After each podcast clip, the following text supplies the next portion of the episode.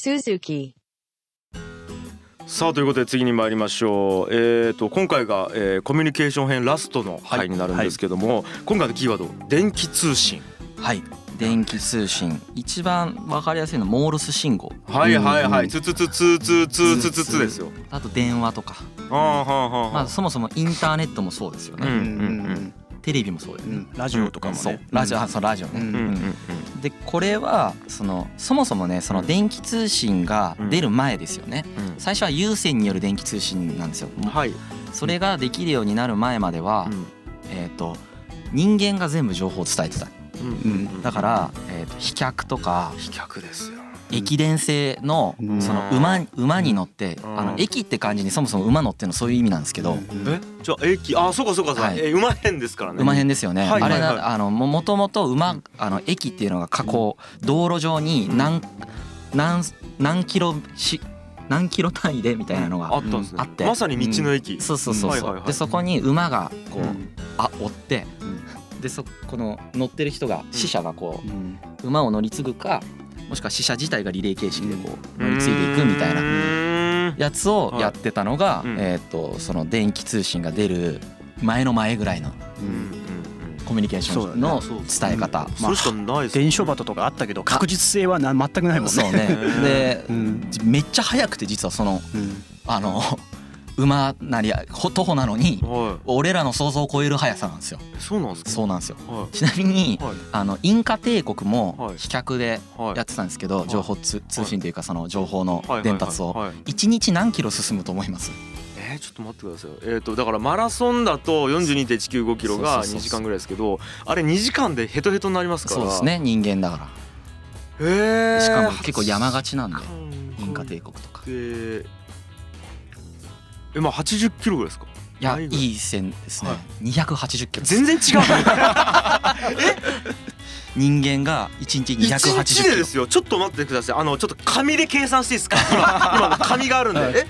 280キロってことは42.195キロのペースで行ったとしてもうんえっ、と7そうですねえ7倍ぐらいですよね7倍っすよねそうは1日280キロ進むんですよでなんでかっつったら、なんではい中距離走のリレーしてるから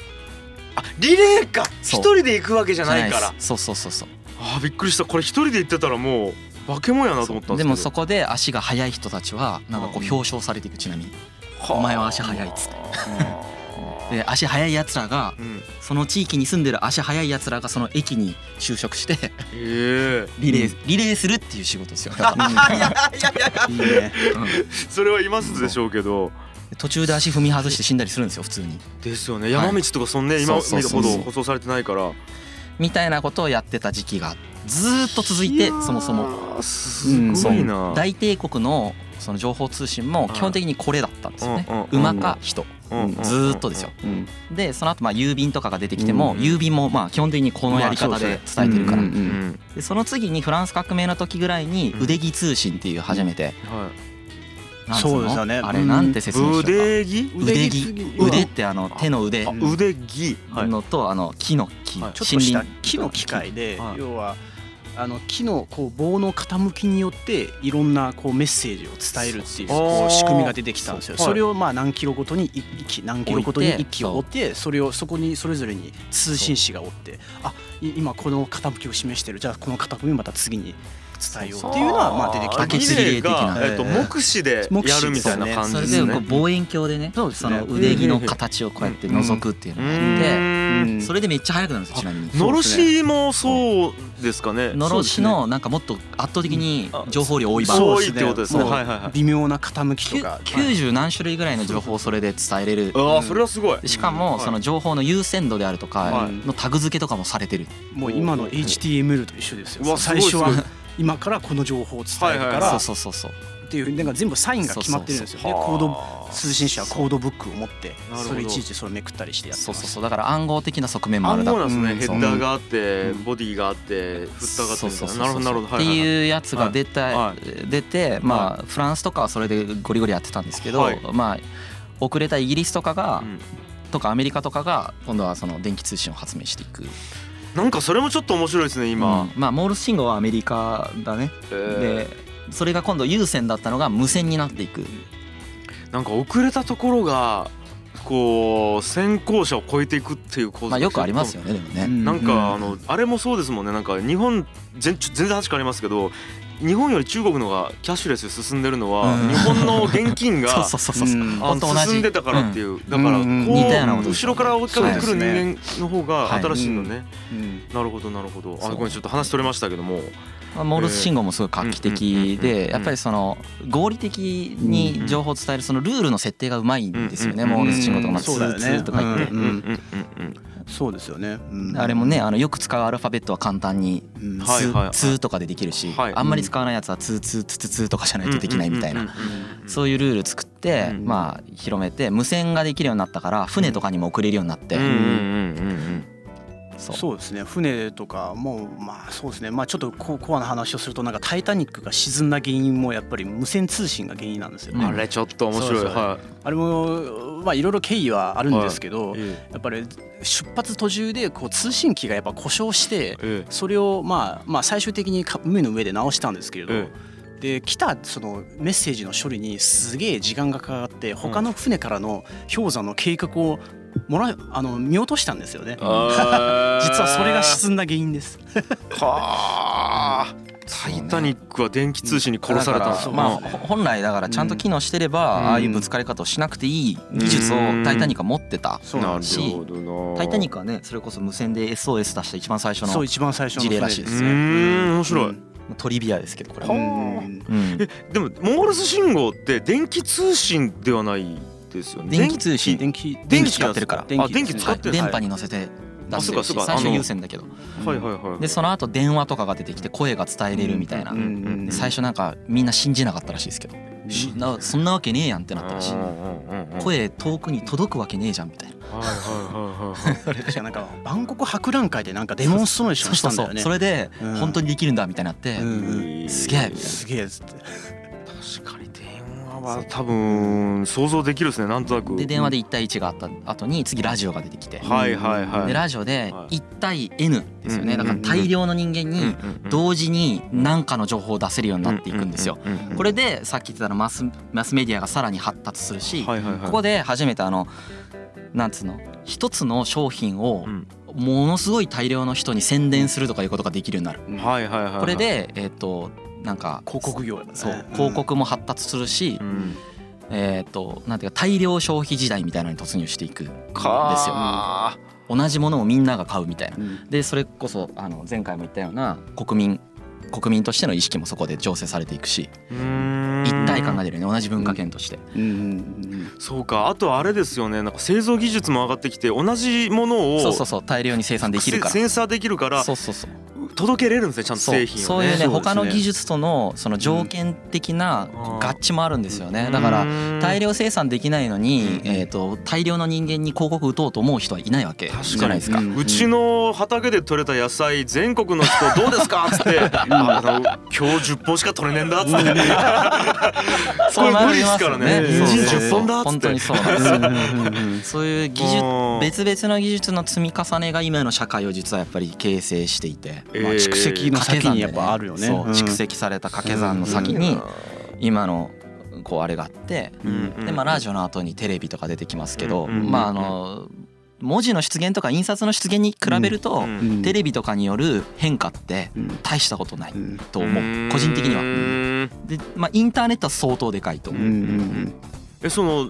そこの違いって何なんですかテレビラジオインターネットでなんかまあテレビとかはいラジオとかまあラはいでかいですよめちゃくちゃでかいんだけうんうんうんどうんそのもう比べるとはいはいはいちっちゃいみたいなうん話延で長線上って感じですねそううんテレビとかラジオとかっていうのは従来のやつのパワーアップ版みたいなほう感じはいはいなんですけどまあ音がついて映像がついてそうそうそうそううんテレビをやる前から演劇とかではこいう伝えてそれをテレビでいろんな人が見れるみたいなうんうんなんかそういうのはあったと思うんですけどインターネットの登場ってまあ第1回目で喋ったみたいなうんうんその発信者が変わるとかあそうそうそうはその話しましたねうんうんはでそれによって意識変動があるんですよ人間個人個人にとっての社会の社会の変容もあるんだけど個人の意識が変わっていくじゃないですかうんもちろんテレビでも意識変わってるんだけどうんその変わり方がねうんやっぱり程度が甚だしいじゃないかだなってとい今個人的な意見ですけそうどですよね、はいあのまあ簡単に言うとこう今普通に携帯でメール送ったりとか、うん SNS で書き込んだりしてるじゃない、うんまあ、これは発信行為ですよね発信してますねいつでもどこでも好きなように好きなだけできるじゃないですか、うんこれは普通は昔はないですからありえないもっとコストが圧倒的に高いかうんらそんな気軽にししようとさえ思わないうんうんなんならラジオ聞く時はみんな街のラジオのあるところにみんな集まって聞いてるぐらいですよそう要は自分がメディアの発信に合わせて自分のスケジュールをそうそうそうあの合わせていったんですけど確かに今はもう関係ないですからね。いやだってこの古典ラジオもそうですもんね、うん本当そうですよあの YouTube がなかった そうらできないはいそうポッドキャストがなかったらやってないですからねそうですそう本で当す。そううんだからそうか人間の発信しようっていう気持ちの底上げをしたんです、えーとどっちが先かって結構本当にあってあらなそんのすかそれはあのねうんそのテクノロジー今ってはいいろいろ大体そのシンギュラリティの時とかもそうだけどは AI の出現によって社会が変わるんだっていう話をされるじゃないですか僕もそう思ってますけど実はこれ逆なんじゃないかっていう説があって僕も実そうかなって思ってる嘘要はは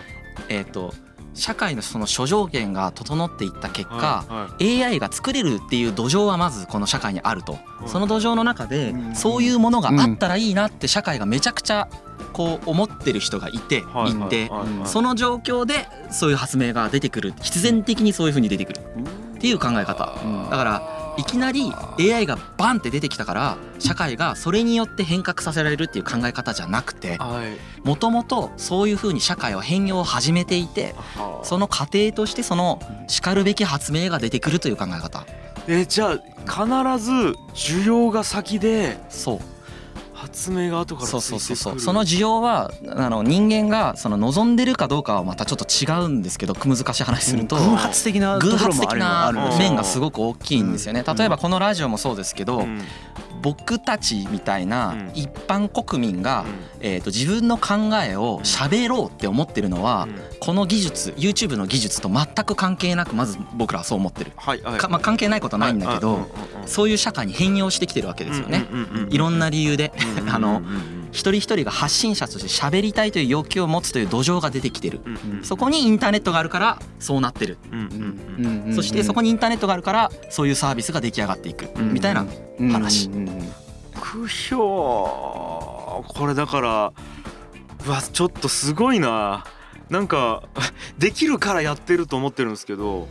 やりたいだから複雑にこう絡み合ってるんですよ絡ね。み合ってるんですよねうんキャッシュレスにしてもそうでああ使ってみてあめっちゃ使いやすいじゃあ使おうじゃないですかうあんっていう人も結構いらっしゃるとな思んいかますよこうスティーブ・ジョブズの話じゃないですけど、うんあの人間は本当に望んでいることを頭で理解していないみたいなうのんもあるんですけどなんかそういうところともつながってくるなって思いましたなんかそうですねあーなるほどいやありがとうございました電気通信、はないかなか興味深いお話は聞いきました、ありがとうございましたありがとうございますさて4週にわたってテクノロジーの歴史について学んできましたとはいこれ今回もちょっと頭がプスプスいってますね今回はちょっと難しめでしたこねれは、まあ、前回だってほらあのーなんかどんな飯食ってたかとかそうっスすパルタの時ですよ ねスまあパルタのわかり時やっすかてったですようねんどんな前回の政治情があったはいかとか一生はどうでしたかとかはい言ってたけど今回って結構こう概念的な話をそうですそうでねすねうんあのー具体例じゃなくてう、うんんやってたので僕正直頭プスプスしてます ただ相当面白かったですねよかったですよかったですはい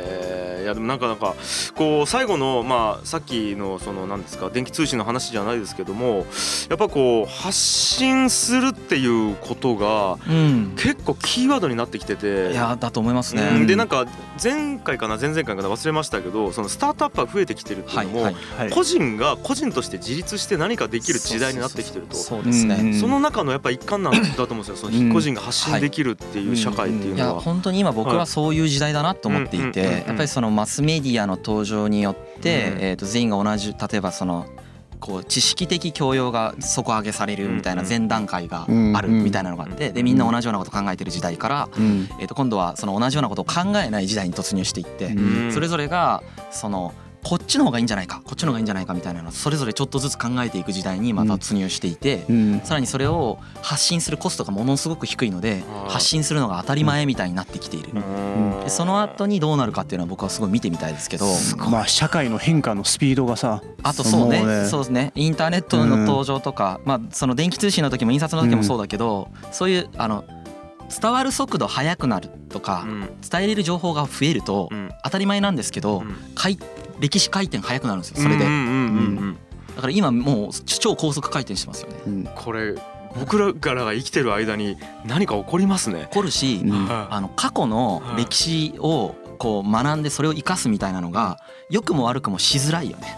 うんなるほど回転速すぎてういんだから対応ができなくなるんですね。だから50年前の世界生きてた人の話を聞いても参考になんないみたいなことが多いいやと思ーうんじゃあまあそういう時のために何ができるかってやっぱこう何でもやっといて何でもできるように対応力をつけとくっいていろんう。な経験すると かっていうこと何でもやってみるっていうのは大事ですね楽しいことやったらいいと思いますそうそう自分が楽しいこと自分がやればいいとはじゃあ次回以降もこのラジオ続けていいですかお願いします楽しんでさあさあということでございまして、えー、と今回も楽しかったです楽しいだけじゃなくて勉強にもなりましたということで、世界の歴史キュレーションプログラム「古典ラジオ」は毎週木曜日にお送りしておりますというわけで以上「古典ラジオ」でしたあありりががととうごうざございいましますたありがとうございます